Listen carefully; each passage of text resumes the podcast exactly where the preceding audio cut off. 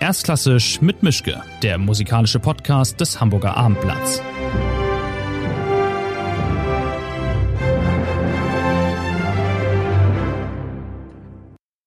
Schönen guten Tag zu einer neuen Folge. Ich habe heute einen Gast, der schon öfter in Hamburg war, aber noch nicht bei mir hier in diesem Format. Er ist, ich weiß nicht, was die richtige Reihenfolge ist oder die beste Reihenfolge. Er ist Tenor, er ist Autor, er ist Historiker und er ist Brite, alles zusammen. Und bleibt eigentlich nur einer übrig, der das sein könnte, nämlich der englische oder britische Tenor Ian Bostridge. Ähm, ich bin in Hamburg in meinem Arbeitszimmer, er ist in London, soweit ich weiß. Also ich hoffe, die Leitung hält. Ansonsten äh, wir bleiben auf Englisch, weil Englisch. Äh, ich hoffe, das ist kein Problem. Auf jeden Fall erstmal um, hello, Ian Bostich. Thank you for taking the time and thank you for having me. And um, how do you do? Nice to be here. I mean, sort of. okay. There's nearly no rules here, but there's one rule I'd like to stick to. I always start with a simple question or a tricky one. You can pick which one you want. The tricky one the tricky one. Okay, I mean both are tricky in a way, but um, okay, what what's it like for an artist to live in the UK now, being an artist and being in a Brexit UK that's run by Boris Johnson? Um, it's a bit, it's a mixture of things. I think it's sort of, it's it's sort of embarrassing, but on the other hand, it's uh, it's whenever you it's it's it's embarrassing and it's also mortifying, and so it, it, your defensive muscles start springing up. I don't want you to say, you know, I was very much against leaving the European Union, but I don't want to be told all the time by people what a terrible mistake we've made. So, um, and they're right, you know, there's lots wrong with the European Union. That's not really the point, though. I think. I think it's a it's a historic error uh, based on, but it, you can see what it relates to in terms of there are all sorts of historical roots to it, and but it's embarrassing, particularly embarrassing that it was brought about by somebody who doesn't really believe in anything. So mm. what we've actually ended up with is is a situation in which we've left the European Union, but I'm not sure there were any benefits to be had. But given that some people said there would be benefits, none of those benefits have been um, pursued. So all we've ended up with is not is is as somebody said to me the other the other day. It's like we're we've launched a trade war against ourselves. yeah, yeah. Stupid things too. yeah, Kennedy always talks about him in in a column in a German newspaper as Popo the horror clown. Yeah, I mean, he was at he was at university with me, and he was a famous sort of the sort of person you just wouldn't let near anything sensible. And the idea that this gen that, that generation of people uh, have ended up in charge is, is a horrendous one. But I suppose it's because the rest of us didn't didn't bother. But you didn't actually study with him, being in same in the same classes or something like that. No, no, no, he was next door. I was I was studying history at St John's College, and he was studying classics at Balliol College next door. But he was um, notorious. Yeah, he was notorious, and he knew lots of people I, I, I knew knew him, and he was always a, a shifty character, and he remains a shifty character. But he's, he's going to get away. He's going to get away with it again.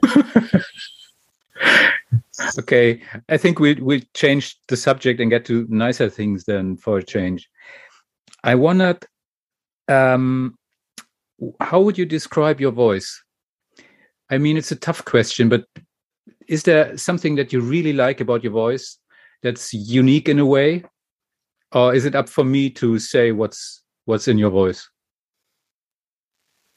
You know, it's it's, it's funny because I, I, had a singing lesson today, so I, I'm sort of thinking about my voice a lot. I think it's it. I suppose it's clear, mm-hmm. um, but I mean, the main thing that matters for me is that it's, it's expressive. It should be expressive, and if it's, I I think the thing with this new uh, CD of baroque stuff is the is is that singing as a tenor doesn't have to be about singing loud and singing high notes. It's, it's the expressivity and relation the relationship to the sound of words is very important, and I think that's something that my voice can manage. It's not okay. a sort of it's not a bel, well schooled bel canto voice, but you do all the time. You do have to work on that because that's the sort of basis of singing. So. Hmm.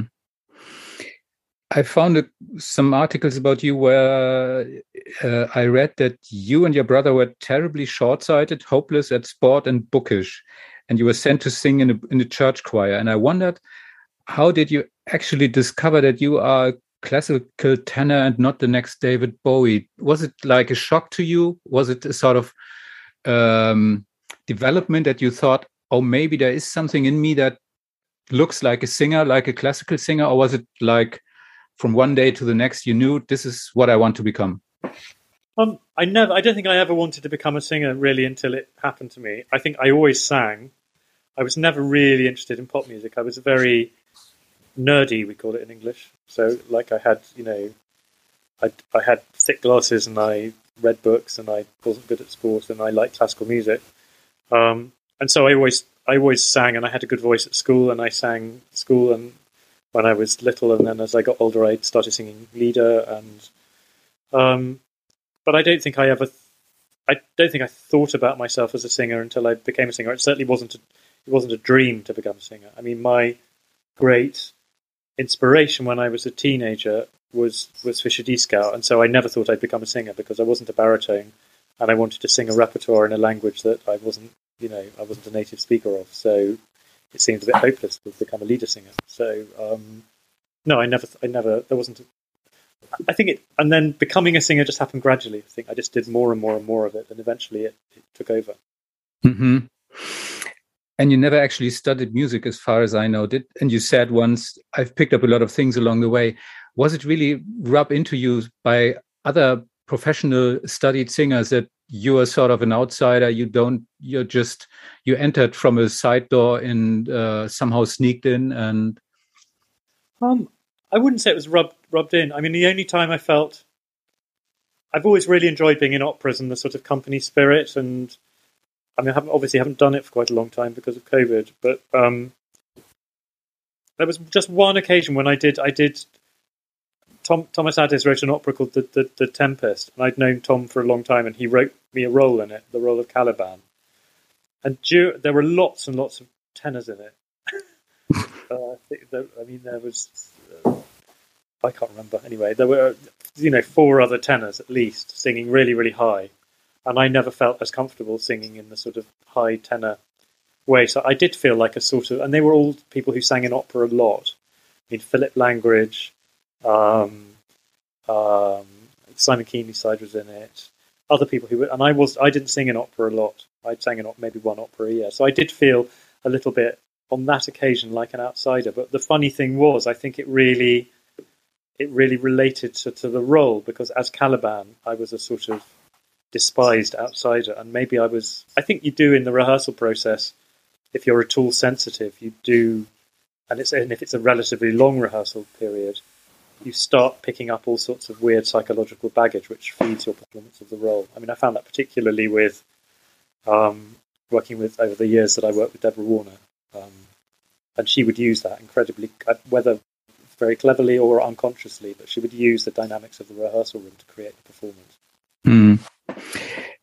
And you once wrote in an essay, as far as I know, that Mozart tenor roles are essentially boring, which I is quite. I didn't say that. Okay, so what's the so correct me then? No, I mean the articles. I think it was one of those things where the the, the person who wrote the sub who wrote the um the headline. Mm-hmm.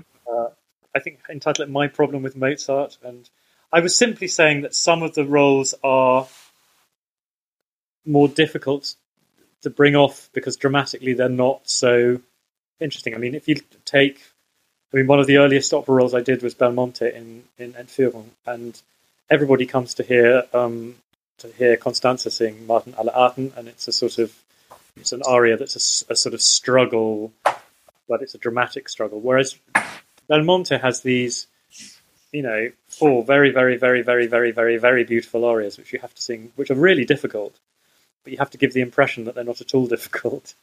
Um, and dramatically, it's not he's not a particularly interesting figure. The interesting figure is, is Constanze in her relationship, you know, with Belmonte and her relationship with with the with the, the Bassa and this sort of thing. And I, I, I think I particularly focused on um, the other role that I've well I've done Idomeneo. That's an I think that's a more interesting dramatic role. but the role of Ottavio, who um, in the first act is it's an it's an amazing piece of theatre. The the the, the, the discovery of the of the murder of the Commendatore uh, and um, Ottavio's duet with with um, with um, Donna Anna. It's a most amazing piece of music theatre. And Dalla sua pace is a is a is an is a is an aria that comes out of the action in a very obvious way. But the problem is, I think, partly that that that, that Mozart loses interest with him in the second act, or Da Ponte loses interest with him in the second act, and also that because it's a tenor role, the tenor always insists on having both arias. One of the arias was written for a Vienna performance, and one was written for a Prague performance. Mm. And Il mio tesoro is a very beautiful aria, but it's not doesn't emerge at all from the dramatic circumstances. Mm. It's an interruption. It's like let's stop time, do this aria. And but I also think doing both arias is a mistake. But I just, I mean, I, I asked because I wondered whether this quote or maybe a misquote ever backfired and and got you into trouble with directors or conductors saying, "Ah, you're the one saying Mozart is boring. I'll show you." Only, only that a, a director called David McVicar, um, pretty soon after I'd said it, because it was published in the Guardian newspaper, he was doing, um, he was doing a Friends event um, at Covent Garden, and um, I think he was feeling a little bit elevated, and he just said that I didn't know how to sing, and that I didn't understand Mozart, and hmm you know, but he he has his own view. So Okay.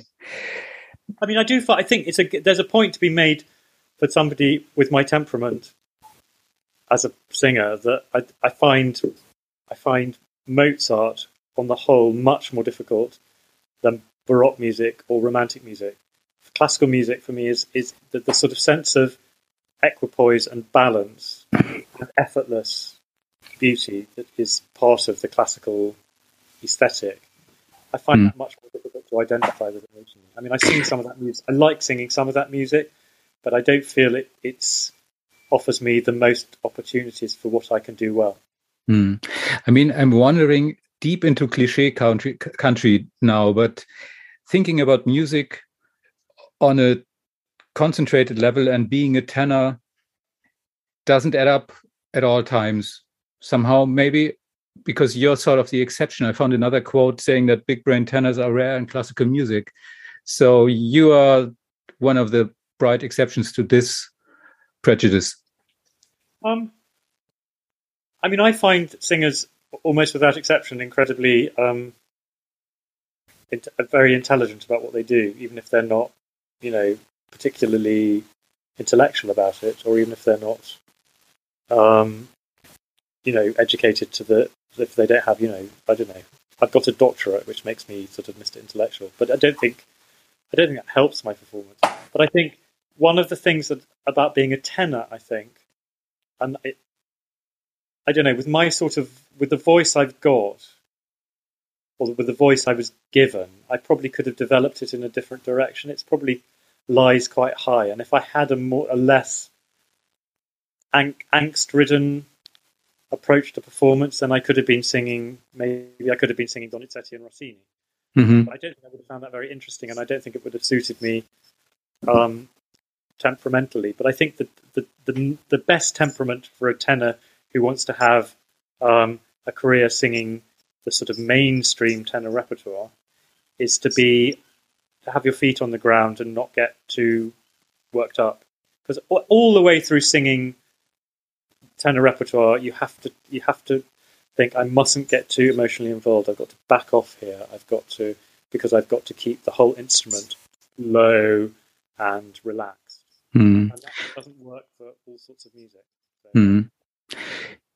Since you're a few days above 32, um, do you have you started thinking about what it's going to be like when you get when your voice gets older, when it maybe low gets lower?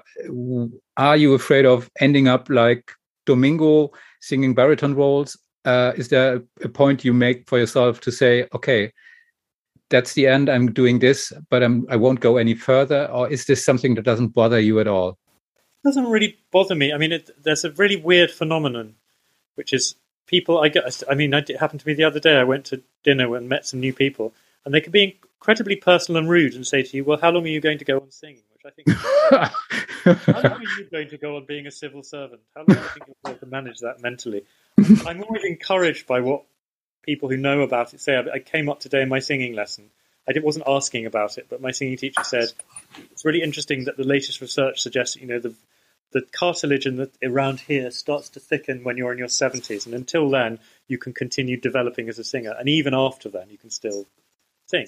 Clearly, mm-hmm. I I think the I I think I can if you choose the right repertoire, and if you're singing song, you can sing in any keys you want as long as you're doing something that's artistically interesting, that's fine. And I don't I don't want to give up until it's you know. And I I'm also quite used to the phenomenon of people with very ugly voices giving very very great performances. So, um, you know, I think one of the greatest singers in pop music is Bob Dylan, and it's a hideous voice. So it's a question of of how you manage taste because it doesn't always obviously in certain repertoire that doesn't work. But and I'm singing more. It's interesting to be singing more been singing jazz with a, with a jazz pianist called Brad Mehldau, and that's interesting because it just requires so much less, so much more about speaking, really, mm. not giving too much voice and using the microphone and blah blah blah blah. So, I'm not, I'm not, I don't think I'm really concerned about it particularly. And at the moment, my voice, particularly because of COVID, we've all been sort of singing less, and I think that's been good for all of us. We've all been singing less, going to teachers more, and I think the voice think my voice doesn't feel overused at the moment. Mm. It has all sorts of technical things I have to deal with, but in terms of the freshness of the voice in its in its sort of core, I think it's it's relatively not abused at the moment. Mm. But I mean, that's the other thing about doing opera. I mean, opera singers are really are having to fight with enormous orchestras, you know, all the time and doing endless rehearsals and then shows and I think it can be very, very wearing on the voice. And I'm I'm glad I haven't had to go through that. Mm.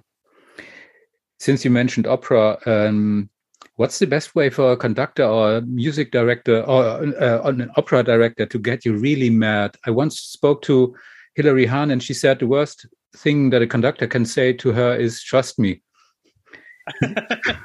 um, gosh. Um, oh. Um, I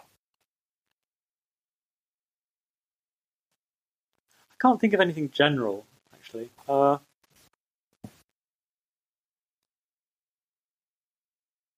just if they interfere, I just I just think conductors should show um, it's you know the people who are playing or singing respect and not interfere too much. Mm. I mean, the conductor's role in a is to is, I mean, the most difficult thing I think to do as a conductor, it's what somebody like Bernard Haitink was so good at, is, is, is to be an accompanist, because then you're really having to bring the orchestra with, you're the intermediary between the singer and the conductor, and uh, between mm. the singer and the orchestra, and you're having to get the orchestra to be as malleable and as much on the singer's breath as, as a, as a great pianist is when you sing Lied repertoire. So I think that's what you're looking for in a conductor speaking about repertoire, I mean, you have a very broad repertoire. You you've done a re, uh, recently you've done a Respighi recording. Now you're coming to Hamburg with Monteverdi. I think there's about 400 years between those two composers. Um, that's a real big uh, stretch of time and stretch of style.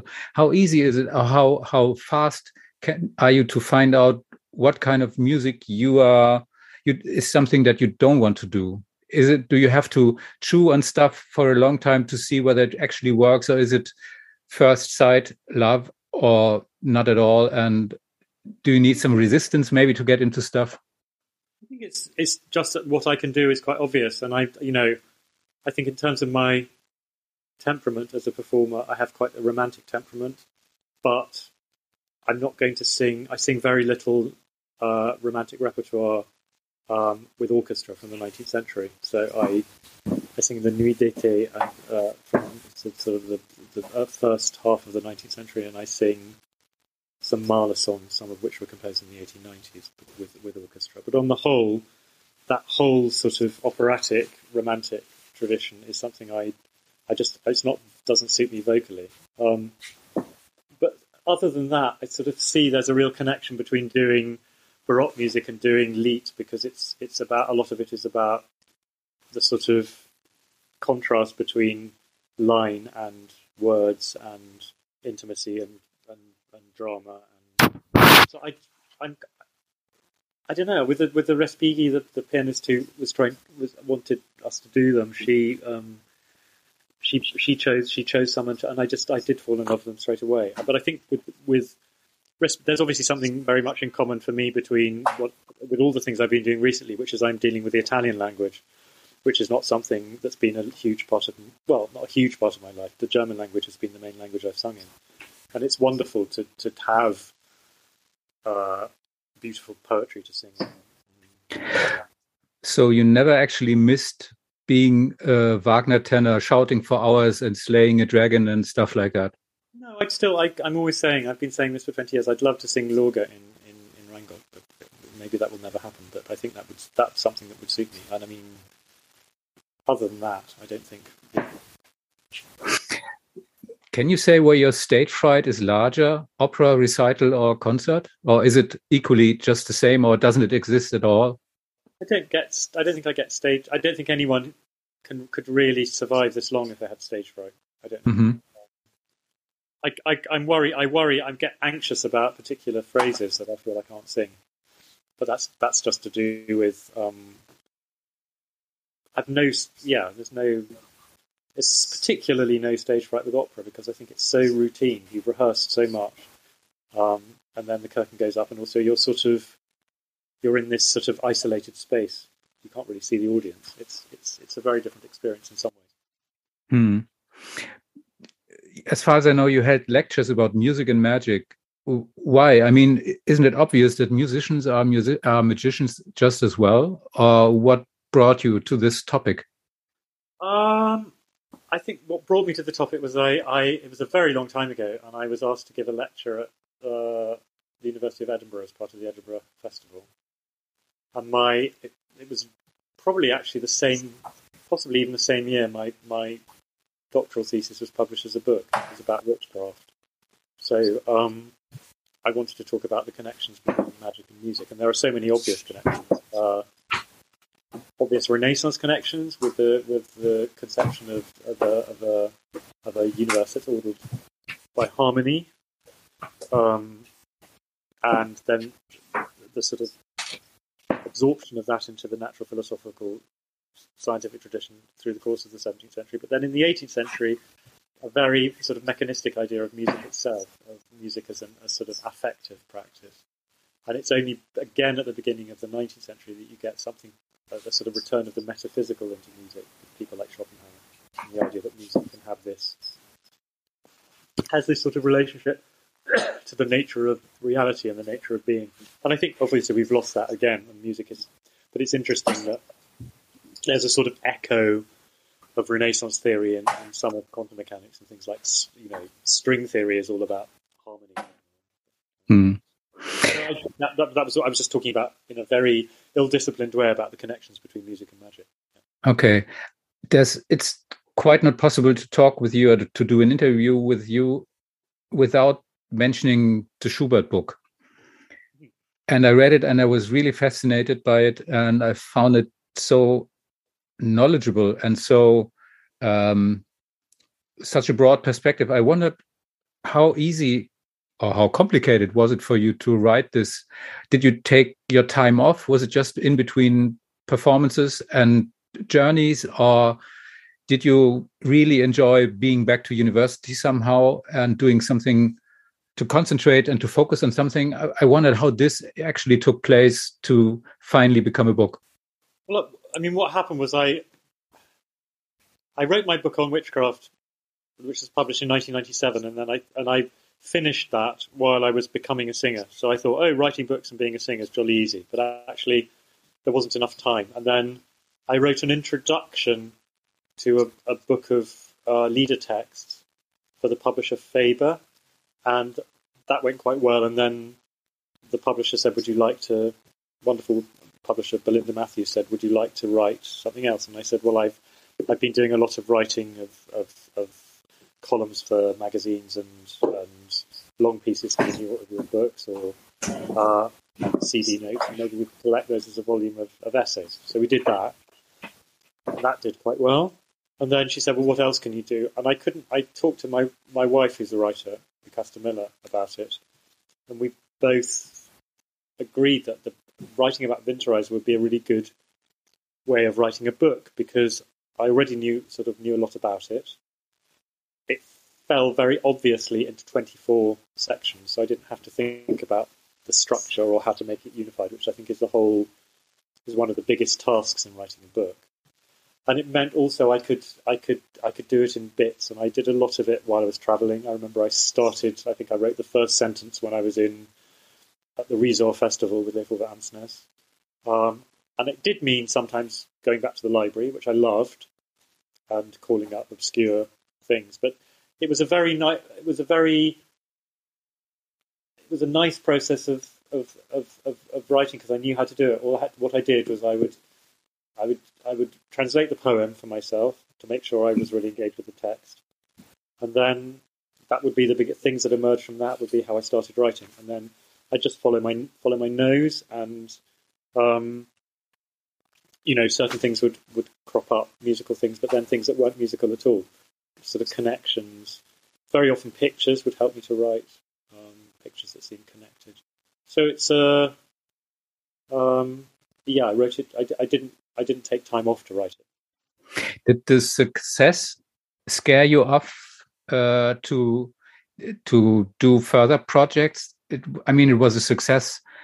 Uh, reviews were great. The response was great, and I think you knew pretty well and pretty fast that this is something good and lasting. And if you do something as good as this, then it's harder to get to the next project. So, yeah, was this a problem for you? Um, it might be. I don't know. I haven't. I haven't yet. I mean, I, have just written a, uh, a book um, based on some lectures that I gave at the University of Chicago, but it's not the same sort of thing. And I don't, I, you know, at the moment I, I can't think of a.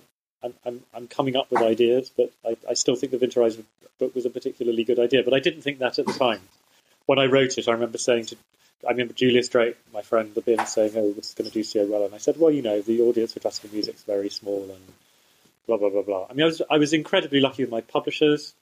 I had an American publisher um, a Scottish woman called Carol Janeway, the great Germanophile translator of, of German of German literature into English, who worked for Knopf in, in New York, and she she got me connected to the sort of cream of, of European publishers. So it was published by Detlef Felken at, at um, C.H. Beck in, in Munich.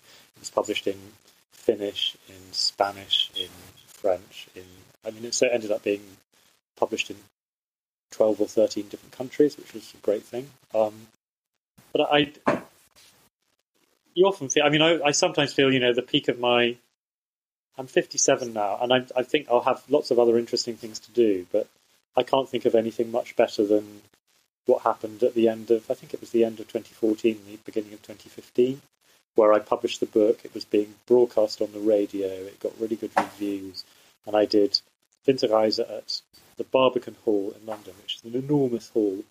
And originally, they just they, they were just going to sell seats in stores, and you know it's only a song recital. And they sold, and in the end, because of all this publicity, they sold out the whole hall. And it was very, very, in a very childish way, very exciting. Hmm. Um, is there any chance that you could express in one sentence what's so special and fascinating about Schubert's Winterreise uh, I wouldn't be able to form one sentence. But why is this music so eternally interesting? Um, I think partly it's it's it's it's the gaps between the notes. Uh, it's so simple that it, it leaves a lot of space for us to, to think and to. Um, that's one of the. I mean, it's a mystery, of course, as well. I mean, it's a mystery in the way that you know modulations in Schubert from the for, for, some reason modulations from the minor to the major in Schubert are incredibly sad and beautiful. And it's how he timed I suppose it's all about timing. It's like being a good stand-up comic. Um, hmm. exactly when to do the, that thing. But I think with Winterreise on the whole it's it's it's a, it's a space between the notes uh, leaving space for us to project onto onto this sort of white snowy emptiness uh, and so it's it's had an enormous impact, I think, on every generation since it was written. Hmm. Since you're coming to Hamburg with Monteverdi Orfeo, one or the the big first opera that's remained to be to be known. Um, I always wonder when I hear Monteverdi, why is it why does it feel so fresh and so current and so uh, so so like today even much more than many other operas from later centuries. Yeah. I mean, Monteverdi is is not complicated; it's simple in a way, but, it is uh, tricky, and it is uh, a complete different world of feelings and expressions than what's what we're used to. And nevertheless, this music, which is 500 years old, seems to be talking more directly than many, I don't know, many 18th century operas in a way. Yeah. Um, gosh, I don't really know. Uh, there's a. It may be that the that particular period is is very close to us in some way. I mean, why does it's interesting that it's the same period as as, as you know it was. It's it's not the same year as Hamlet, but it's very close to Hamlet. Um, and it's a very powerful, very simple, iconic story. It's not, I mean, so many 18th century operas are about, um, I don't know, um, uh, Central Asian kings and, and mm-hmm. uh, Alexander the Great's incursions into, into Central Asia, or, you know, they're not things that necessarily, I mean, and they're quite formulaic. Whereas I think that the, the, the myth of Orfeo has a very, very strong emotional pull on us, and this idea of of losing the thing that you love because you've made this terrible error. And what was this terrible error? Was this terrible error to love too much? Was it to be narcissistic? Or was it to be greedy? Or to, and you know, we've all experienced losing in that way, I think. And uh, so I think it has an iconic power. As for the music, it's it's it's so it's so um, it's so various. You know, you have. I mean, if you know, if you go to musicologists, they'll analyze it and say, "Well, this is a five-part madrigal, and this is the piece of recitative." And it doesn't feel like that. It just feels like this thing that just expands and opens as you go along. And you know, even the most difficult parts. I think the the, the, the Act Five recitative. It's very long. I mean, it's is it eight, six or eight pages long sort of relentless, quite intense recitative. But it, yeah, I think it, it's very, it's very moving, very moving. And usually, in you know, in 18th century opera, we think, oh God, here comes the recitative. I'll just switch off for five minutes until the next aria. It's not like that. Hmm.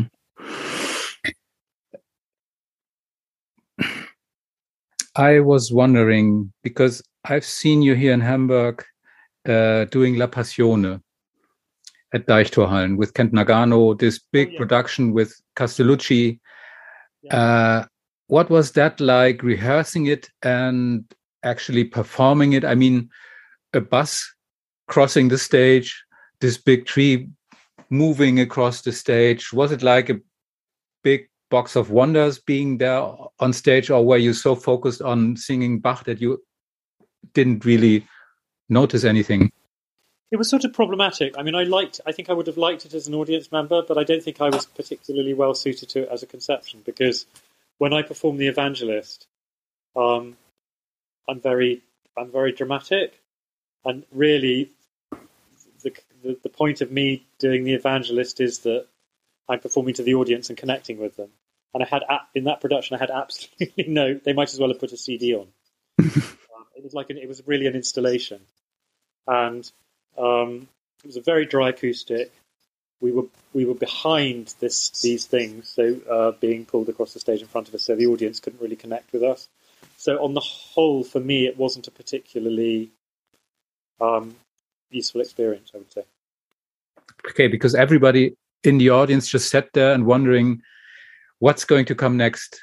How are they going to to top uh, a bus being moved along the stage? A whole travel bus. I, mean, I, think it's a nice idea to have an installation, but I'm not sure.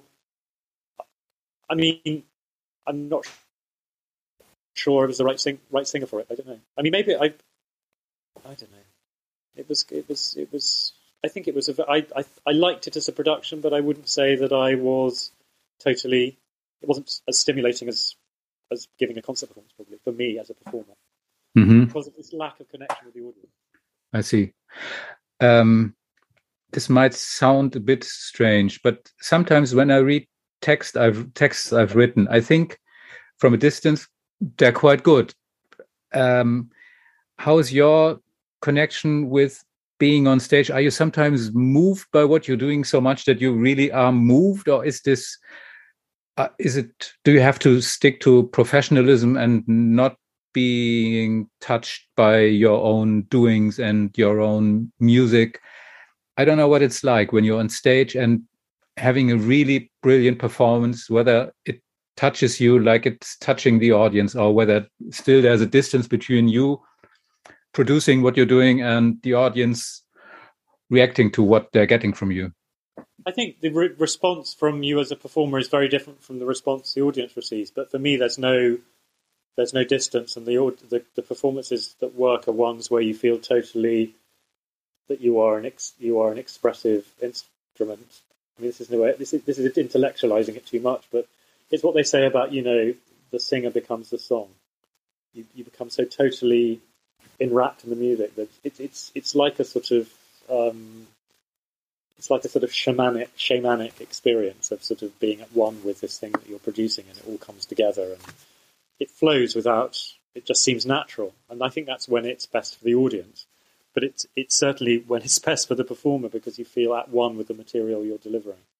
Hmm. I never feel like I'm a professional who's keeping a distance, and I mean maybe that's the problem for me with vocal technique is sometimes you have you're supposed to keep a distance because your body mustn't become too involved because you're supposed to be thinking about all the singing stuff. But actually, the only way I can perform is to be at one with the material. Hmm. You mentioned coming from from singing lessons. The the performer I most admire, you know, if I had to choose between Joan Sutherland and Maria, Joan Sutherland singing perfectly and Maria Callas singing sometimes quite badly, Hmm. I choose Maria Callas every time because she's totally inside what she's doing. And it's not that she's listening to herself and being moved by herself, it's just that she's inside what's going on. Hmm. That would always be an ideal for me. Hmm. Since you mentioned taking singing lessons, you, you said yourself you're 57 now. You're taking lessons. I couldn't think of piano virtuosos or violin virtuosos still taking lessons at that age, and it's completely nothing that I'm that should sound weird. I was just wondering whether it's uh, completely natural for you to still be a pupil and to still know I still have to learn after decades of a career? Or is is these lessons are these lessons more like controlling and uh, taking care, like like getting your car into the into the uh, car shop and tell the guy there to uh, check the tires? Um, it's a bit like that. I mean, it's much more than that. I think the, the, the really wonderful thing about the voice is that it continues, your body changes, and so things change, and you have to. Some things that used to be easy become more difficult, and some things that used to be difficult become more easy. And you, and also you, the, the instrument is inside you, so you want somebody to tell you what what they're hearing. Um, so, I think it's really important to carry on having that. Uh, and I, I, it's it's wonderful for me that I will I know in lots of ways I'm singing better than I was 20 years ago. So um, um, partly from having these lessons and partly from not ha- not having sung quite so much over the past two years. Hmm. Did you did you actually miss your audience during these months where nearly nothing was possible, or did you feel like I can use this break just to recharge my batteries? No, I felt terrible. I thought it was awful. I mean, was, I, I mean, I should have been over. I mean, I had this book to write.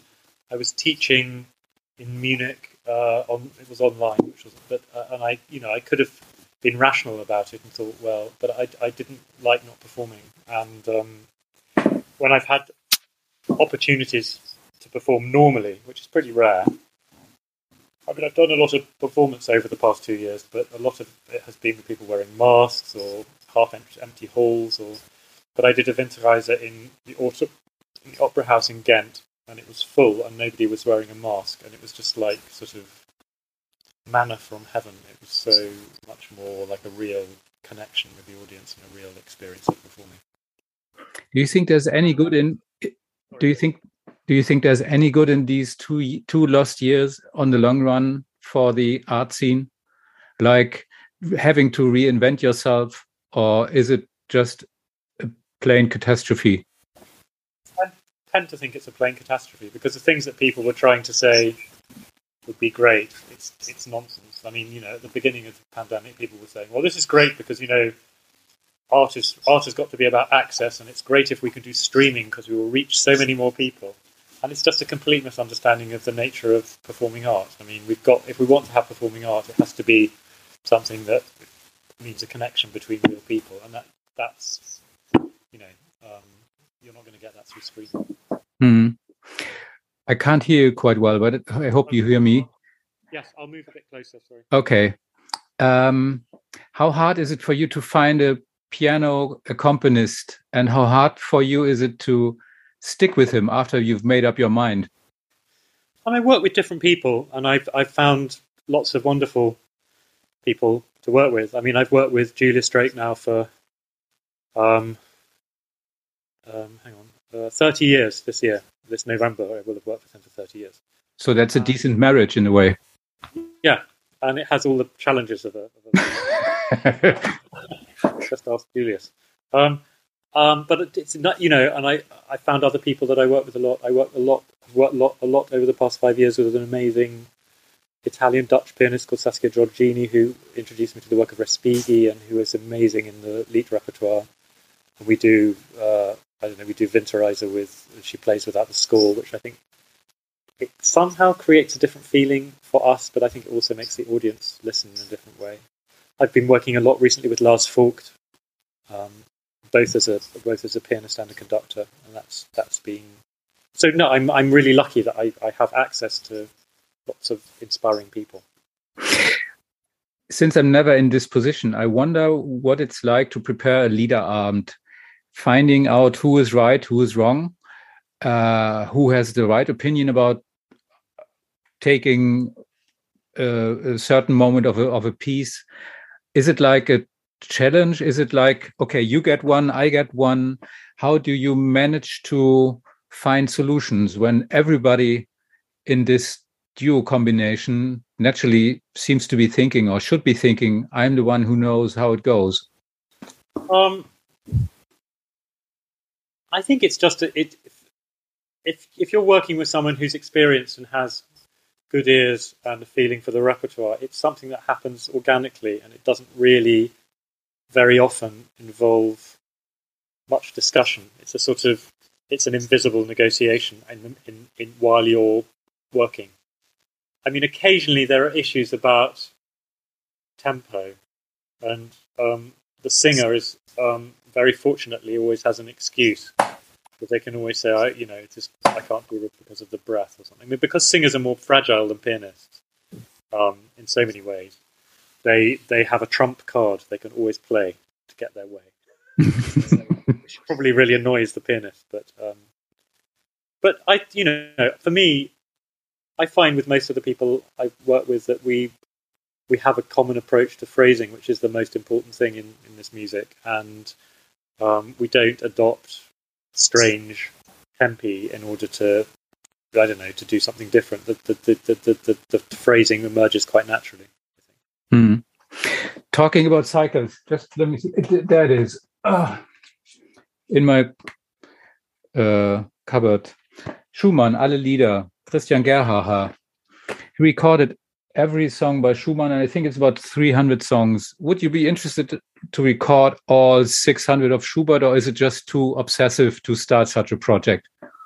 Um, I would be sort of interested. I mean, I've recorded a lot already, and I suppose, but I, I like, I wouldn't, I do like to record things that I've performed, I suppose, on the whole. Um, and what I've recorded a, I did a big, I did four CDs for the Wigmore Hall of, of, of recital, all Schubert recital programs that I developed with Julius over over 20, 20 years. Um, and that was nice because they form like cycles in a way. And I, I'm not sure that being encyclopedic necessarily always brings out the best um, performance, because for me, the best performances are very dramatic. I mean, whether that, and I think you can bring that across on a CD. Um, and I, it's interesting doing. I mean, the difference between songs I've recorded in the studio where I've been trying to achieve some sort of perfection and ones where I've been doing it in a recital and it's come out of a whole context, a whole dramatic context of what the song was before and what the song is afterwards, a bit like a song in Winterreise. So I, mm. um, I, I don't think I have an encyclopedic urge, but the more I can record, the better, quite honestly. Mm.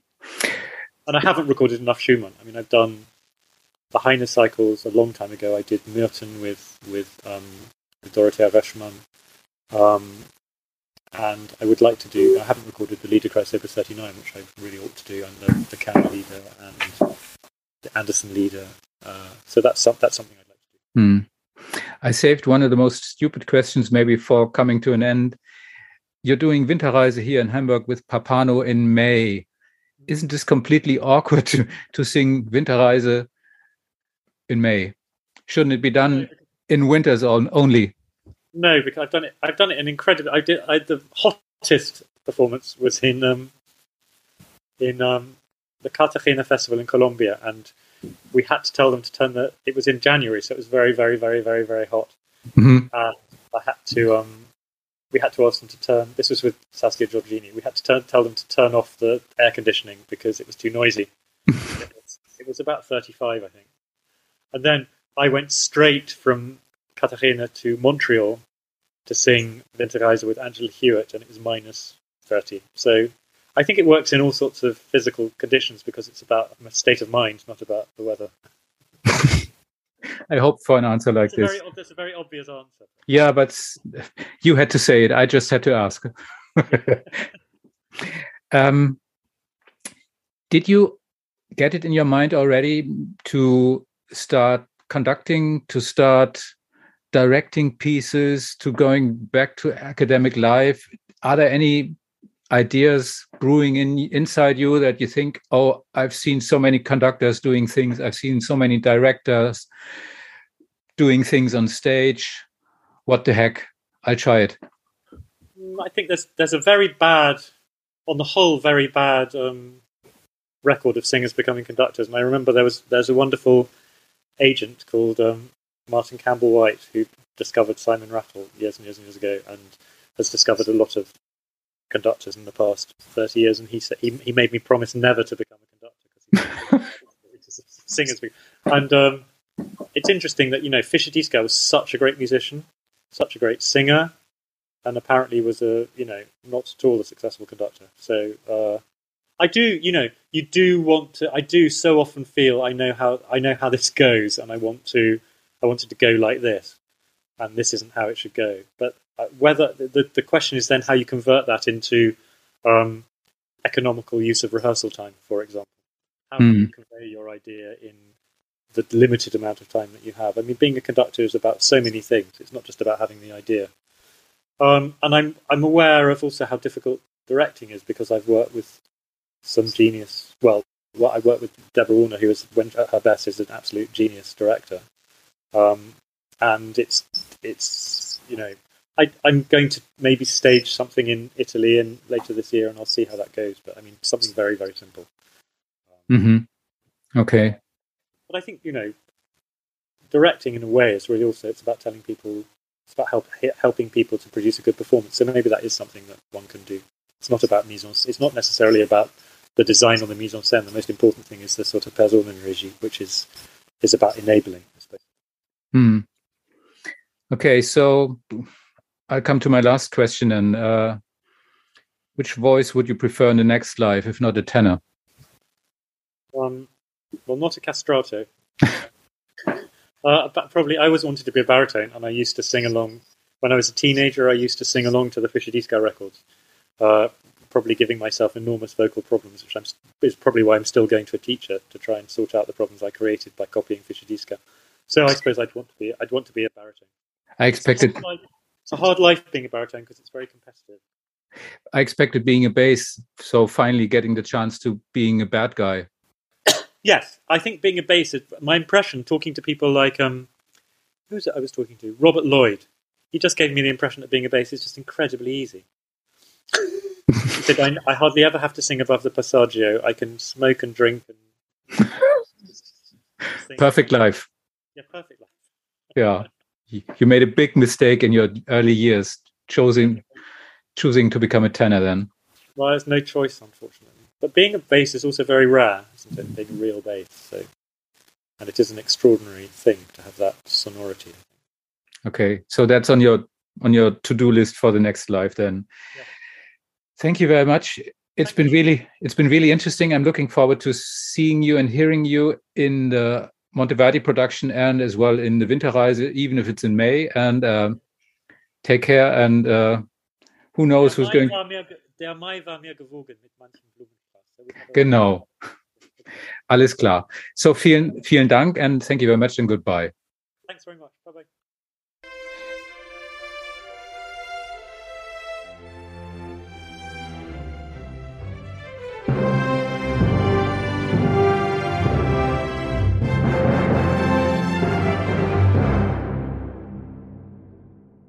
Weitere Podcasts vom Hamburger Abendblatt finden Sie auf abendblatt.de slash podcast.